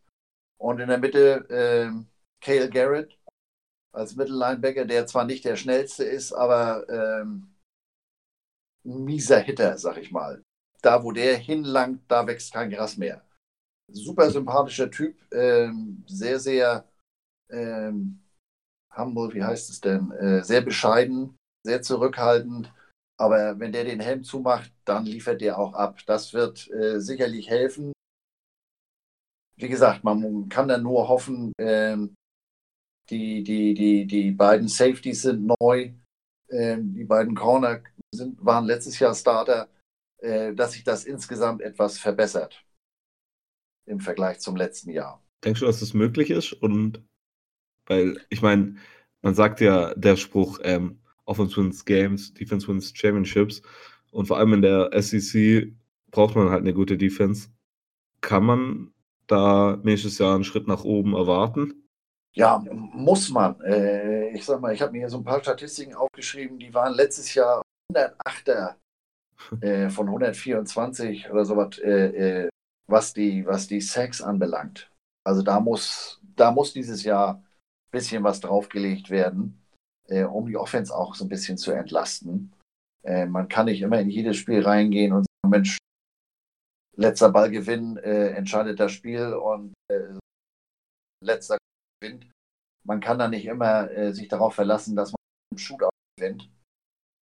Insofern muss die Defense da dieses Jahr schon ein bisschen mehr, äh, bisschen, bisschen mehr zeigen. Imo kann die Defense dieses Jahr einen Schritt nach oben machen und einfach insgesamt besser spielen als das letzte Jahr, vor allem durch eine bessere D-Line, was auf jeden Fall nötig ist? Ähm, die D-Line alleine ist ja meistens das Herzstück der, der Defense alleine, weil sie die, die Pressure auf den Quarterback bringen, dementsprechend. Ja, es kann besser werden. Also ich bin, ich bin immer vage in den Aussagen natürlich, was sowas angeht, weil es halt ähm, schwer ist, daran zu kommen. Also ganz dahinter die Kulisse und dann das zu sagen. Aber ich glaube schon, wenn man halt jetzt den nächsten Schritt macht, wenn das Coaching weiter den Schritt nach vorne macht, dann kann auch die Defense nachliefern. Also man hat äh, gute Chancen halt, nach vorne zu kommen. Ich glaube, was helfen kann, ist die Stabilität im Coaching-Staff. Ja. Da waren die letzten Jahre, äh, in den ersten Jahren und natürlich schon ähm, ein ziemlicher Wechsel. Ähm, die Coaches, die jetzt da sind, die sind jetzt im zweiten Jahr äh, dabei, mal gesehen von uns Bruder, ähm, der, der abgeworben wurde. Ich glaube, der ist, wenn ich das richtig im Kopf habe, der ist in Oklahoma gelandet. Ähm, ansonsten sind die Coaches da stabil geblieben. Das kann der ganzen Geschichte, glaube ich, auch nur helfen, dass da die Philosophie äh, dieselbe ist und, und äh, die sechs Starter, die vom letzten Jahr, äh, dieses Jahr wahrscheinlich wieder als Starter spielen, dass die da wissen, pass mal auf, Jungs, äh, ihr seid jetzt hier neu als Starter in der Rolle, so und so läuft das. Dass du da einen gesunden Mix hast aus, aus Erfahrung, äh, Erfahrung mit dem System, das gespielt wird und, und auch äh, die schon umgesetzt hat auf dem Platz, das kann der ganzen Geschichte eigentlich nur helfen. Das ist so meine Hoffnung und das, was ich mir davon verspreche. Vor, vor allem mit äh, Barry Odom als Defense, als Defensive Coach eigentlich, sollte es da ja schon auch einen Schritt nach oben machen, glaube ich. Glaube, der will das ja dann wahrscheinlich auch, wenn er oder. Ja, ich sag mal, das ist natürlich äh, äh von daher, äh, ich sag mal, da kommt er von Haus aus und das war äh, am Anfang natürlich auch das Problem, äh, dass sie da alle gedacht haben, Mensch, das macht er. Aber äh, er hat da mit, mit seinen jetzigen Coaches, äh, die da eben auch schon davor dabei waren, ähm, hat er jetzt, glaube ich, einen ganz guten, ganz guten Weg. Ähm, Ryan Waters ist, äh, ich glaube, seit solange ich da drüben bin, ist der dabei. Der macht die, macht die Safeties, das ist der Defense Coordinator. Ähm, der Linebacker Coach ist wieder zurück. Ähm, da müsste eigentlich dieses Jahr ähm, dementsprechend das Ganze Früchte tragen. Es scheint so, als wäre letztes Jahr, also jetzt ähm, in der aktuellen Offseason, der Coaching-Staff jedoch fast auseinandergebrochen, weil es gab das Gerücht, dass Barry Odom wohl sehr, sehr viel Interesse am Louisville-Job hatte. Dann kamen Gerüchte auf, er sei kurz vorm Vertragabschluss und dann kam er wiederum zurück hat und er hat gesagt, das seien alles nur Gerüchte und das stimmt nicht. Kannst du da vielleicht so ein bisschen einen Inside-Look geben, ob du da was mitbekommen ja, hast? Ja, ich habe das natürlich auch die Pressemitteilung gelesen und äh, äh, wechselte hier die Gesichtsfarbe, weil wie gesagt, äh, mein persönlicher Fuß in der Tür da drüben hängt natürlich sehr von den persönlichen Verbindungen. Und ich hatte jetzt das Glück, durch dass der Wechsel äh, auf der, äh, im Equipment Room, äh, dass der mich nicht in irgendeiner Form beeinflusst hat, sondern dass ich da weiterhin genauso willkommen bin. Aber wenn so ein, so ein Head Coach äh, wechselt, das hätte mich schon äh, in Probleme bringen können. Und dementsprechend äh, habe ich dann mal nachgefragt. Und äh, genauso wie du jetzt eben gesagt hast, da war ein bisschen Media Bohai. Vielleicht hat er auch selber so ein bisschen gepokert, um seinen Vertrag zu verbessern. Aber ähm, ernsthaft daran interessiert äh, war der nicht. Also das ist das, was, was bei mir angekommen ist, das, was ich aus, aus, aus Gesprächen mit, mit, mit meinen Jungs drüben ähm, rausbekommen habe, so nach dem Motto, bleib ruhig, das ist hier gerade mal so ein bisschen, wird hier hochgebracht, aber äh, ist nicht wirklich ein Thema. Insofern, ähm, das wäre, glaube ich, das wäre ein ziemlicher Schlag ins Kontor gewesen, der gegangen. Das ist natürlich, ähm, das ist der, der, der, er hat selber da gespielt, er ist in der Organisation groß geworden, ähm, hat zwischenzeitlich äh, äh, bei Memphis äh, sich nochmal so ein paar Sporen verdient. Ähm, das hätte, glaube ich, moralisch auch äh, ganz schön, ganz schön Einschlag hinterlassen, wenn der jetzt gegangen wäre. Ähm, denkst du, dass, also ich habe mich da das sowieso schon gefragt, als die Gerüchte damals gekommen sind. Ich, ich meine, er ist ja Alumni von äh, den Minnesota Tigers. Ja. Ähm, ist der Job in Louisville so lukrativ, dass man das hinter sich lässt? Weil das habe ich mich ich habe mich das damals dann direkt gefragt, Louisville ist jetzt, ist jetzt nicht Alabama oder Clemson, sondern Louisville war halt, ja, das letzte Jahr nicht so gut und ich meine, wenn du dann deine Alma Mater bist, interessiert man sich da dann wirklich so für so einen niedrigen, niedrigen, äh, in Anführungszeichen, ähm, Job? Ja, ich glaube, äh, wenn ich das richtig verstanden habe, wenn ich das richtig in Erinnerung habe, wäre der Job besser bezahlt gewesen. Also er, er, er, verdient hier sicherlich nicht schlecht in Missouri, aber ist im Verhältnis sicherlich auch nicht der höchstbezahlteste. Ähm, da ist dann immer der, der, der, Klassiker der Frage, ähm, was ist mir näher? Mein, mein, meine Alma Mater, mein, meine Schule, äh, meine moralische Verpflichtung oder äh, denke ich jetzt long-term, karrieremäßig, einkommenstechnisch? Äh, ähm, das ist zum Beispiel etwas, da würde ich ihn dieses Jahr gerne mal bei dem Bier zu befragen. Ähm, insofern will ich das immer nicht ganz ausschließen, denn wer weiß, was da äh, äh, hinter den Kulissen an Vertragsverhandlungen auch läuft äh, und gelaufen ist, was es da drüben für, äh, äh, für Incentives gegeben hätte, ähm, was weiß ich, vielleicht hätte Adidas da, da noch eine Schippe oben drauf gelegt oder ähm, aber der Druck wäre sicherlich auch kein geringerer gewesen. Äh, Im Gegenteil, nachdem die äh, das letzte Jahr da ja so komplett eingebrochen sind. Äh, insofern ähm, hat er sich das sicherlich gut überlegt und hat hier auf der anderen Seite natürlich die Möglichkeit, äh, das erste Jahr war schwer, da hat er nicht viel gewonnen, da war, weil er eben äh, The Chosen One so ungefähr war, ähm, hat da sicherlich auch jede Menge Druck und konnte jetzt die letzten beiden Jahre, dadurch, dass er jedes Jahr mehr gewonnen hat, vorher, wenn man vom Bowl-Spiel jetzt mal absieht, ähm, hat er da sicherlich Druck von, der, von sich selbst nehmen können. Und ähm, insofern hat er sich, ich sag mal, möchte er jetzt sicherlich die Früchte ernten, äh, die er die letzten Jahre mitgesät hat. Wäre ja schade, wenn er dann weggeht, wenn es für sie richtig abgeht. Ja, natürlich. Wenn, er, wenn die jetzt richtig abgehen, dadurch wird er natürlich auch. Ja. Weil wenn er seinen Stock wirklich reisen will, also so groß machen möchte, dann ist das halt logischer für ihn da zu bleiben und dann quasi die Lorbeeren einzuheimsen für die getane Arbeit. Ja, also das will ich mittelfristig nicht ausschließen, dass er dann irgendwann sagt, so Jungs, äh, show me the money oder äh, ich muss jetzt mal an mich und meine Familie denken, an mich.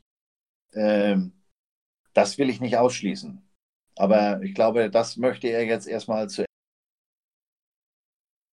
ohne da jetzt einen, einen, einen Zeitstrahl drauflegen zu wollen, was zu Ende führen heißen soll.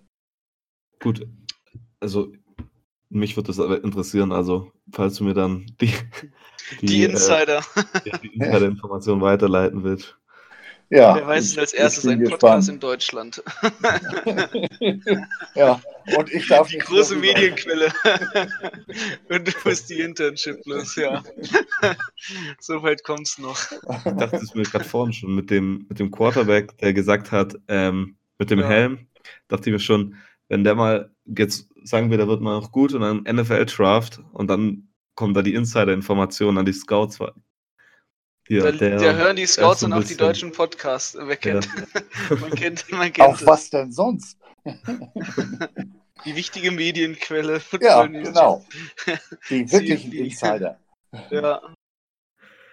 Die Missouri äh, Tigers sind in der Offseason nicht durch starkes Recruiting oder so ähm, ins Gedächtnis von allen gekommen, sondern durch einen Skandal, der mit sich zog, dass ähm, die Missouri Tigers von der Postseason gebannt worden sind, ähm, was natürlich dann direkt wieder Gerüchte ähm, losgelöst hat, ob Kelly Bryant nochmal weiter transfert ähm, oder nicht. Am Ende ja, ist er natürlich jetzt hier geblieben.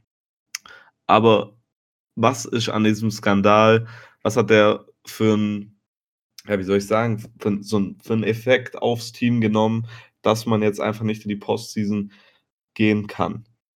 Also, ähm, zum einen, da ist die Messe noch nicht ganz gelesen. Die war letzte Woche Montag, waren sie beim Board, äh, weil sie da regen Einspruch eingelegt haben. Ähm, das Ganze ist ja, ist ja eine alte Nummer. Das Ganze ist äh, 2016 passiert. eine einzelne Tutorin hat sich da ähm, zwölf Sportler, hat da zwölf Sportlern äh, aus fünf verschiedenen Sportarten geholfen, davon zwei Footballern. Ähm, hat denen bei Hausaufgaben geholfen, hat teilweise die Hausaufgaben wohl äh, komplett selber gemacht, hat sich selbst äh, bei der NCAA angezeigt und als das rauskam, hat Missouri alles getan, um bei der Aufklärung zu helfen etc. Das wurde auch entsprechend von der NCAA immer betont, äh, zumindest verbal honoriert und passt, über, passt so gar nicht zu der Strafe, die man jetzt bekommen hat. 5% Scholarship Cut, äh, 1% vom Budget äh, als Strafe, ähm, Bowl Ban, die nächsten drei Jahre on Probation. Also ich sag mal, die, die Tat und die Strafe passen nicht zueinander. Missouri hat das Ganze insofern umgedreht, in Anführungsstrichen, die haben gesagt, make it right. Das ist nicht nur ein Hashtag, das ist jetzt deren Claim. Und ähm, das hat zumindest in der Fanbase dazu geführt, dass die sagen, Freunde, wir jetzt gegen alle, Missouri gegen den Rest der Welt, genauer gesagt äh, gegen die NCAA, nur wollen wir mal sehen, äh, was wir daraus machen können. Ähm, allen Spielern stand es vom, vom in Anführungsstrichen äh, rechtlichen, vom, vom regelseitigen her frei, ähm, straffrei, sprich ohne, ohne zeitliche Einschränkung wechseln zu können. Es ist nicht ein einziger gewechselt. Bei Kelly Bryant habe ich, wie gesagt, wir hatten das ja vorhin schon gesagt, Stichwort Arkansas. Ähm, das Bootspiel ist für ihn sicherlich nett, das ist aber, ich sag mal, die Sahne auf dem Ganzen. Ihm geht es um die persönliche Entwicklung. Ähm, deswegen würde ich jetzt das eher nicht gewechselt, nicht zu viel reininterpretieren wollen. Das ist natürlich eine schöne Geschichte.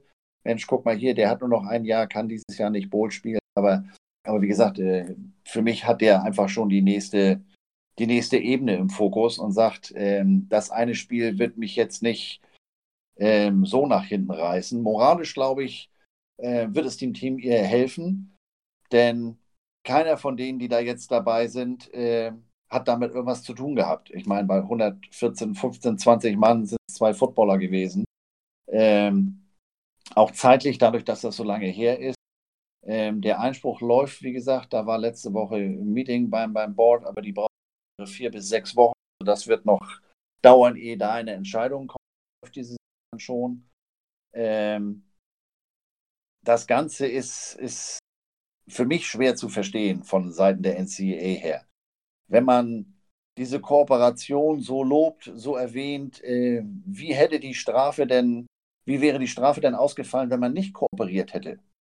Beziehungsweise was, was für ein Signal sendet Schulen, ähm, denn machen wir uns nichts vor, im College wird beschissen, auf Deutsch gesagt. Ähm, auf die ein oder andere Art, da bin ich mir sicher, dass da Sachen hinter den ähm, ohne da jetzt konkrete Beispiele zu kennen, ähm, von denen wir nichts wissen. Aber wenn ich das jetzt mal mit wegen mit North Carolina vergleiche, die haben über Jahre hin, haben die da irgendwelche Witzlehrgänge angeboten, Witzklassen. Ähm, und dann haben die Jungs ähm, über diese Witzklassen ihre Arbeiten geschrieben. Missouri hat richtige Klassen angeboten, aber denen wurde bei den Hausaufgaben geholfen.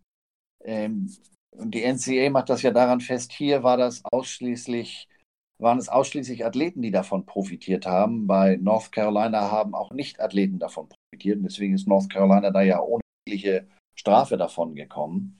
Also hier passen, passt das irgendwie nicht so ganz mit äh, äh zueinander. Ähm, vor allem, wenn diese Tutoren, wie es ja nun äh, augenscheinlich so ist, wenn die komplett eigenständig gehandelt hat.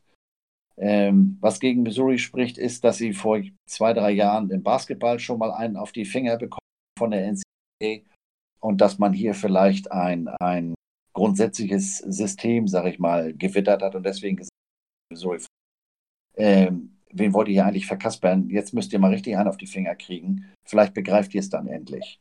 Ob das alles äh, so stimmt, naja. Ähm, es bleibt spannend. es bleibt spannend und äh, ich glaube, um auf deine ursprüngliche Frage zurückzukommen, ich glaube, man hat es PR-mäßig der Make It Right-Kampagne ganz geschickt angefangen um so ein bisschen von der, von der eigentlichen Sache äh, abzulenken, von diesem Bowl-Ban. Ähm, und auf der anderen Seite ähm, ist Missouri, was wir ja vorhin schon sagten, nicht so die, die, die, die erste Adresse für Five-Star-Recruits. Ähm, insofern jetzt eine gute Moral zeigen, eine gute Saison abliefern, egal wie dieser Einspruch ausgeht, das kann der ganzen Sache äh, auch für die Zukunft nur helfen. So nach dem Motto, Mensch, guck mal, ähm, die sind ja, sind ja moralisch gut drauf, obwohl sie unter dieser, unter dieser Strafe ähm, oder mit dieser Strafe eigentlich auflaufen und das große Ziel, das Bootspiel für dieses Jahr ähm, doch eher unwahrscheinlich ist. Äh, Imo, wir haben schon mal in einer früheren Folge darüber geredet, als es damals frisch rausgekommen ist und da haben wir schon gesagt, es ist eigentlich eins der so Worst-Kept Secrets, dass äh, die Schulen ihren eigenen Spielern so ein bisschen da mal helfen, da mal helfen lassen. Ja. Was denkst du, wird das wirklich so irgendwie jetzt einen Einfluss nehmen aufs Recruiting? Ich meine, du hast es gerade eben auch gesagt, Andreas, Missouri ist keine Recruiting-Schule, also für, das heißt Recruiting-Schule, also halt für hochkarätige Recruits, wie gesagt, fünf Five-Star-Recruits, äh, drei Five-Star-Recruits jemals, wird es so einen großen ja, Effekt haben? Ähm, also was ich immer bei, bei Missouri sehe, ist natürlich, also Missouri ist jetzt nicht in einem Highschool-Hotbed, so, wo du, wo du mit den Five-Star- und Four-Star-Recruits so um dich schmeißt, ganz wild. Auch Kansas ist, ist nicht äh, das, die, die Gegend, wo jetzt ähm, so die, die Supertalente hast, die haben halt einfach geografisch ein bisschen die blödere Lage, die gehen dann darunter nach Louisiana oder sowas, ähm, oft zum Recruiten.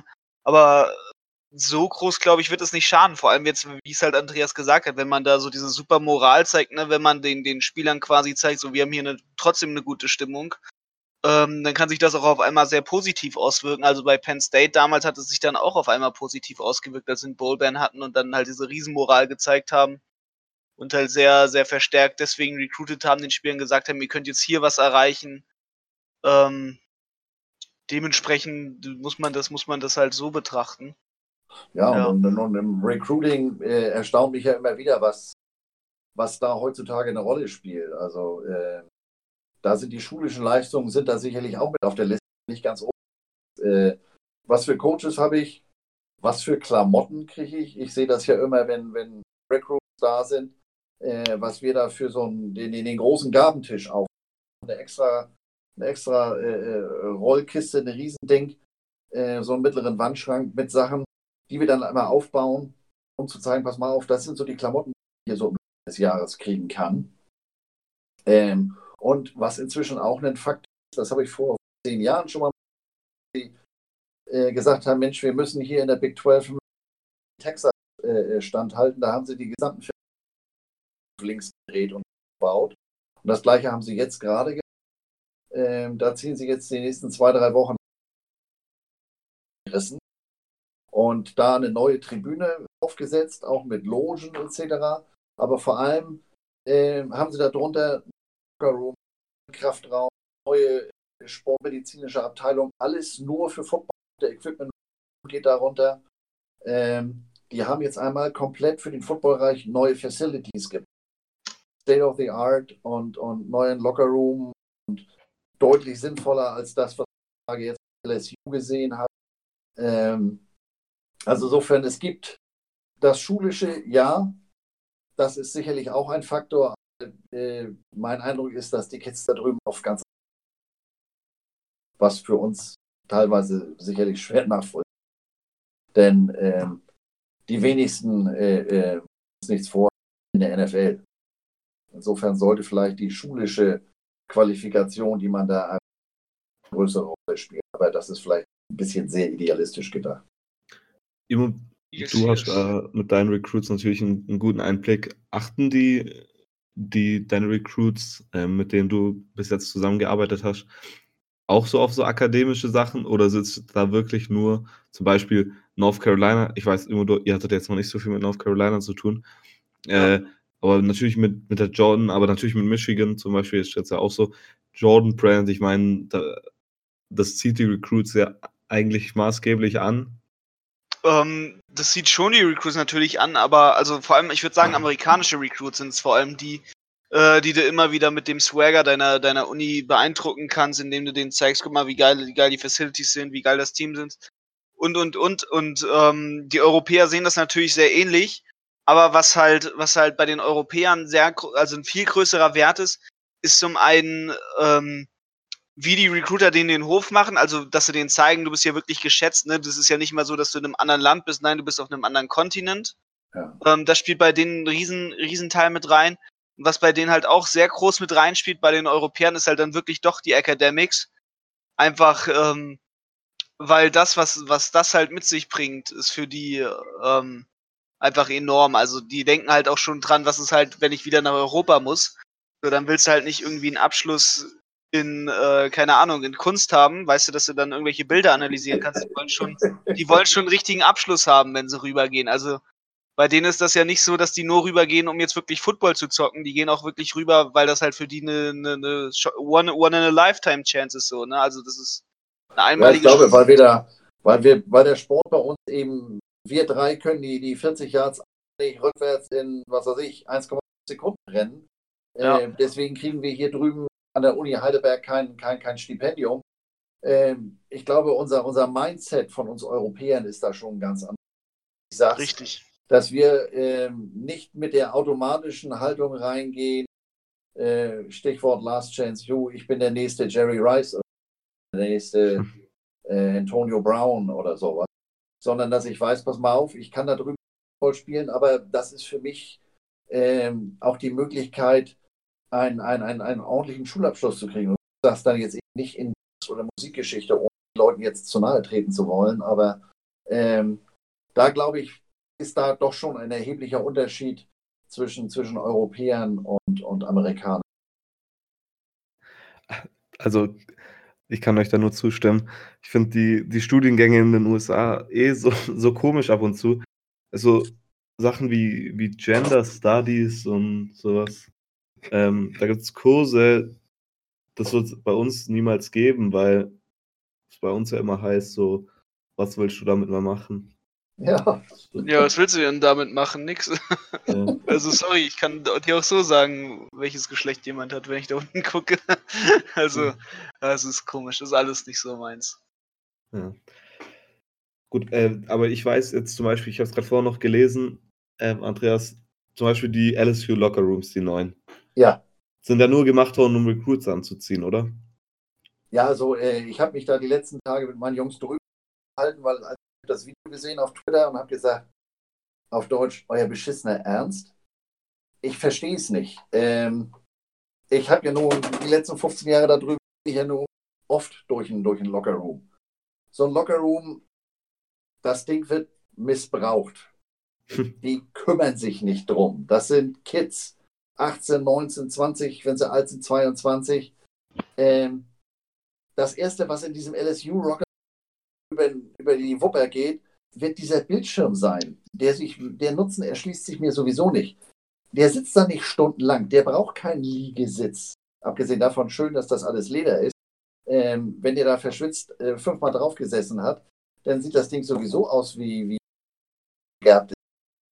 Ähm, es gab in Missouri mal so einen bekloppten ähm, Strength Coach, der hat die Jungs viermal die Woche äh, in Becher pinkeln lassen, um äh, äh, Laktatwerte und was weiß ich nicht was zu nehmen, hat aber diese Becher nicht eingesammelt. Das heißt, dieser Locker, da standen überall auf der Pissbecher rum. Ich stelle mir das jetzt gerade vor, ja Mensch, wunderbar, ich habe hier, hier äh, zwei Cupholder, dann stelle ich die da mal rein. Ähm, die Jungs duschen ja zwei, dreimal am Tag. Training, äh, äh, äh, Krafttraining und dementsprechend haben die auch, darüber macht man sich ja hier drüben, hier ein Handpreis. Und das ist für die Jungs schon ein echtes Thema, dieses nasse Handtuch da vorne in den Handtuchbehälter zu werfen. Ist ja einfacher. Die Klappe von seinem Lockerroom, seinem Locker von seinem Schrank auf dem, meine Sitzfläche ist ja eine Klappe. Und äh, der 0815 Locker hat eine Tiefe von knapp einem Meter ich habe dann teilweise schon 20 nasse Handtücher raus und das dann schon anfing zu gammeln, weil die Jungs nicht in der Lage waren, die fünf Meter da vorne hinzugehen und wie so ein alter Basketballer das nasse Handtuch da schaffen. Und in diesem geleckten Lockerroom stelle ich mich jetzt gerade vor, 20 verschwitzt äh, vom Tour Day äh, im Camp rein. Äh, das sieht gut aus, aber ich hätte, ich schrieb das vorhin auch gerade auf eurer Facebook-Seite, ich würde gerne mal ein Foto nach ein, zwei Wochen Camp. Oh das, ja. Der ganze Ansatz erschließt sich mir nicht. Das Ding sieht ja wirklich aus, erste Klasse mit Sternchen in dem äh, Interkontinentalliga. Der soll doch da nicht stundenlang sitzen. Der soll sehen, dass er zu, zu, zu, zu einer schulischen Leistung, der soll sehen, Hm. der muss da in seinem Locker nicht pennen. Und Hm. es fehlt mir auch an Staufläche. Der kann diese Sitzfläche hochmachen und das zwei Flächen. Wo stellt er denn sein verschwitztes äh, Shoulderpad hin? Den Helm kann er da oben ins Fach legen. Ähm, bei Missouri ist dieses Fach belüftet, damit dieser Helm. Ich habe das vor Jahren mal bei South Florida gesehen, ähm, als ich mir den Equipment Room angeguckt habe. Da kam ich in den Raum rein, da standen da 50 gedrehte Föhne. Ich sage, was ist das denn hier? Machst du hier irgendwie ein Haarstudio auf? Oder ja, äh, South Florida, Tampa, super hohe Luftfeuchtigkeit, sagt er, wenn wir hier die Jungs schwitzen, die Schuhe, die sie anhaben, werden nicht trocken. Das machst du zwei, maximal drei Tage. Ähm, dann hast du keine Haut mehr auf den Füßen, wenn du immer wieder in die äh, nassen Schuhe gehst. Deswegen hatte der, inzwischen gibt es da schlau, das war 2004, ich war anlässlich der Super Bowl. Ähm, das fehlt mir alles in diesem Locker. Wo tut der sein Shoulderpad hin? Äh, unter die Sitzfläche? Wie ist die belüftet? Natürlich werden die gedacht haben, so. Was sind das? 28 Millionen für so ein. Aber so ganz verstehen tue ich es nicht. Um nicht zu sagen, ich verstehe es überhaupt nicht. Also ich habe ich hab auch gesagt, es sieht aus wie Businessklasse im Flugzeug. Ja, aber warum? Ja. Warum den Cupholder? Also in der Regel trinkt er nicht so viel im Lockerroom. Der Swagger Ja. muss einfach da sein. Also, Ja. Also wirklich sowas ist nur, um Recruits anzuziehen, weil Funktion, Funktion dahinter ist halt. Ja, also das, das dieser muss dann aber schon, äh, äh, ich sag mal, ein ahnungsloser Recruit sein, denn der sagt sich, ja, Mensch, ist ja toll. Äh, Jung, du sollst hier nicht liegen und pennen, die Zeit hast du gar nicht.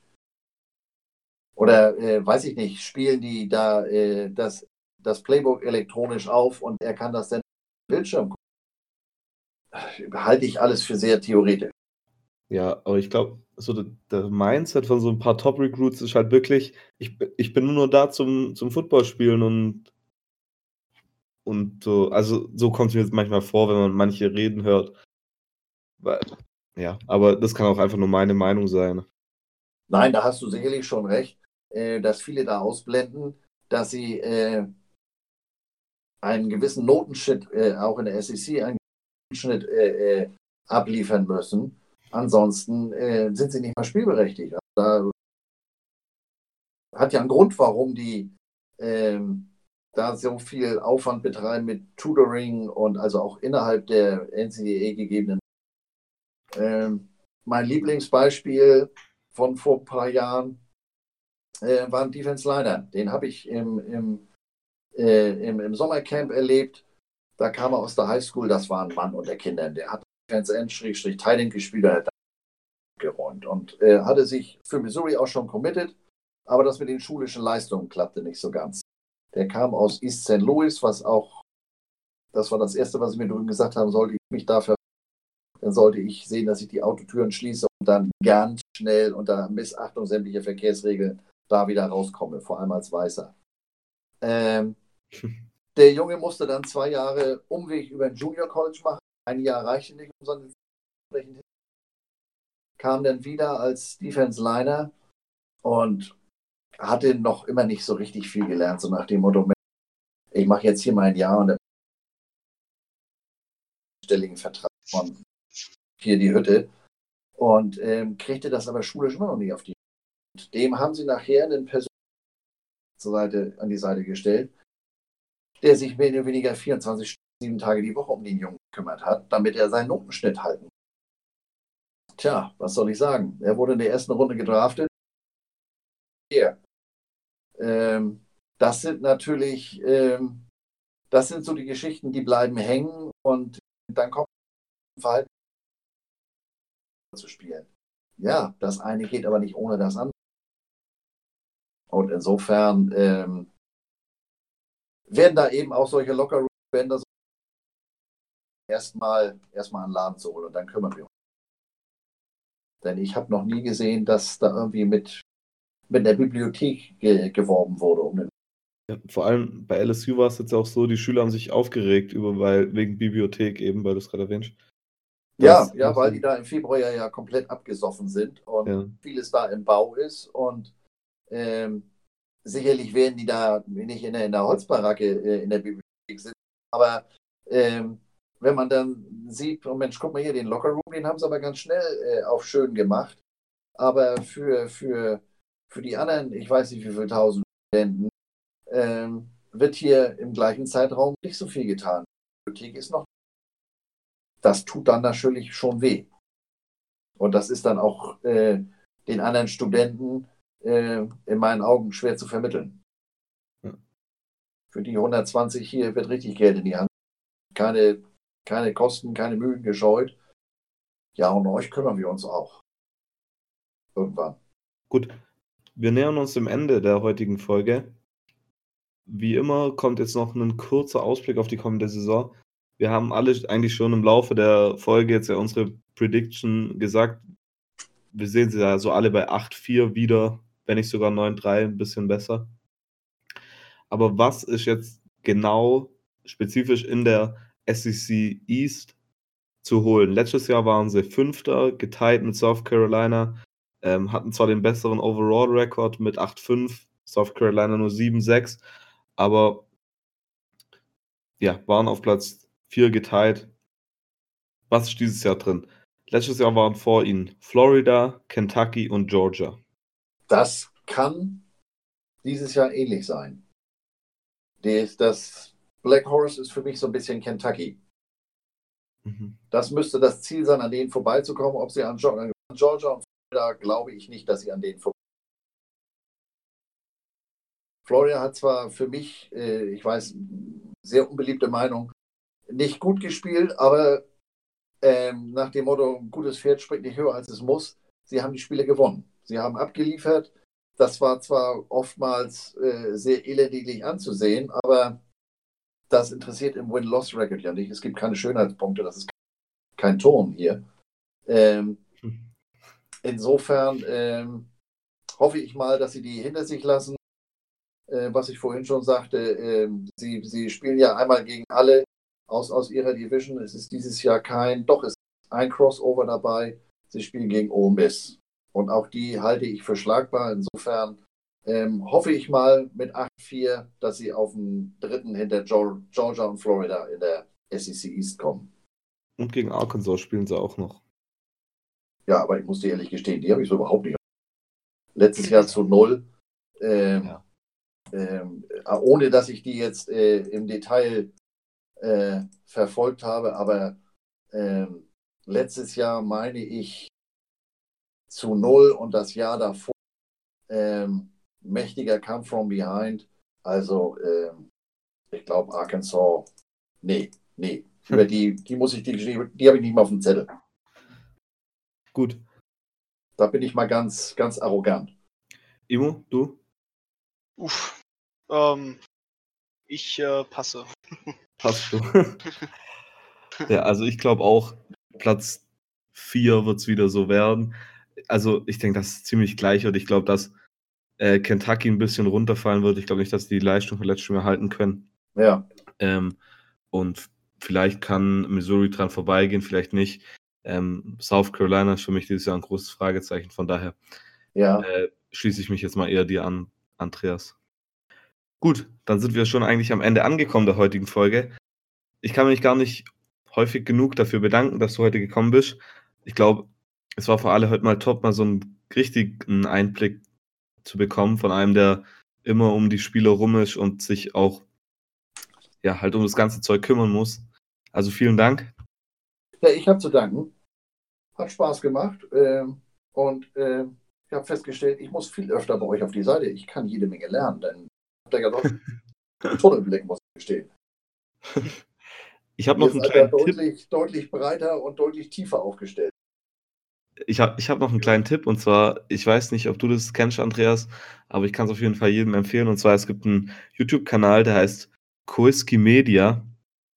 Das ist so ein Typ, der fährt durch die USA ähm, und schaut sich Lockerrooms an und wird da vom Equipment-Team ähm, ja, so rumgeführt. Und der macht also College Football, äh, NBA, College, ba äh, was, College Baseball, jetzt auch College Hockey. Und ist auf jeden Fall ein schöner Einblick, mal auch so in die einfach hinten rein zu kommen, zu sehen, wie das da abläuft.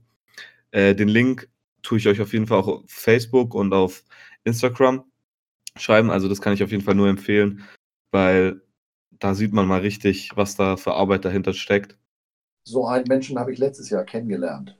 Echt? John Feinstein. John Feinstein hat seine eigene Firma, macht äh, in erster Linie oder macht unter anderem Decaling, aber so ganze Häuserwände.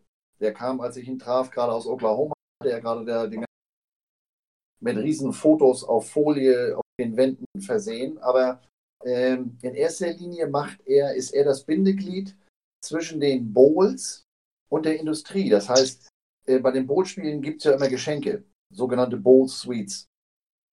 Ähm, und er ist derjenige, der diese ganzen. Der kennt natürlich Gott und die Welt. Das war ein Abend. Ähm, ich kriegte auch noch eine Uhr, von der gibt es irgendwie nur 300 Stück, die, die Sugar Bowl vom Jahr vor geschenkt. Ähm, also insofern kann ich mir schon vorstellen, solche Leute, die, die eben, ich sag mal, die ganze NCAA kennen, äh, auch hinter den Kulissen, sowas ist super interessant. Also den Link, da freue ich mich richtig. Das, äh, das ist bestimmt mal wieder was ganz anderes. Ja, auf jeden Fall. Also vor allem auch bei anderen Sportarten, das da mal zu sehen. Ja. Gerade was ja bei, die war bei Boston College Eishockey, das ich glaube, das wird dir gefallen, Andreas. Ich glaube, da bleibst du heute die ganze Nacht wach. Gut. Äh, danke, dass ihr zugehört habt. Wie immer, ihr könnt uns gerne auf Instagram folgen, da kommen alle Informationen. Wir tun auch immer so ein paar Abstimmungen machen. Exklusiven Content gibt es da. Ähm, da könnt ihr auch eure, ja, wenn ihr noch Anliegen an uns habt, uns mitteilen.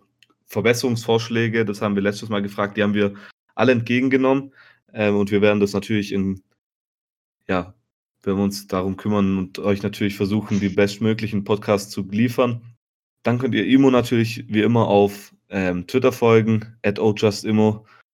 Ähm, beim, auf meiner Facebook-Seite natürlich gerne auch vorbeischauen, ähm, College Football Germany und Robert seine äh, Twitter-Seite College Football News Germany ist natürlich auch ein Besuch wert. Also dann vielen Dank fürs heutige Zuhören. Wir hören uns beim nächsten Mal. Tschüss.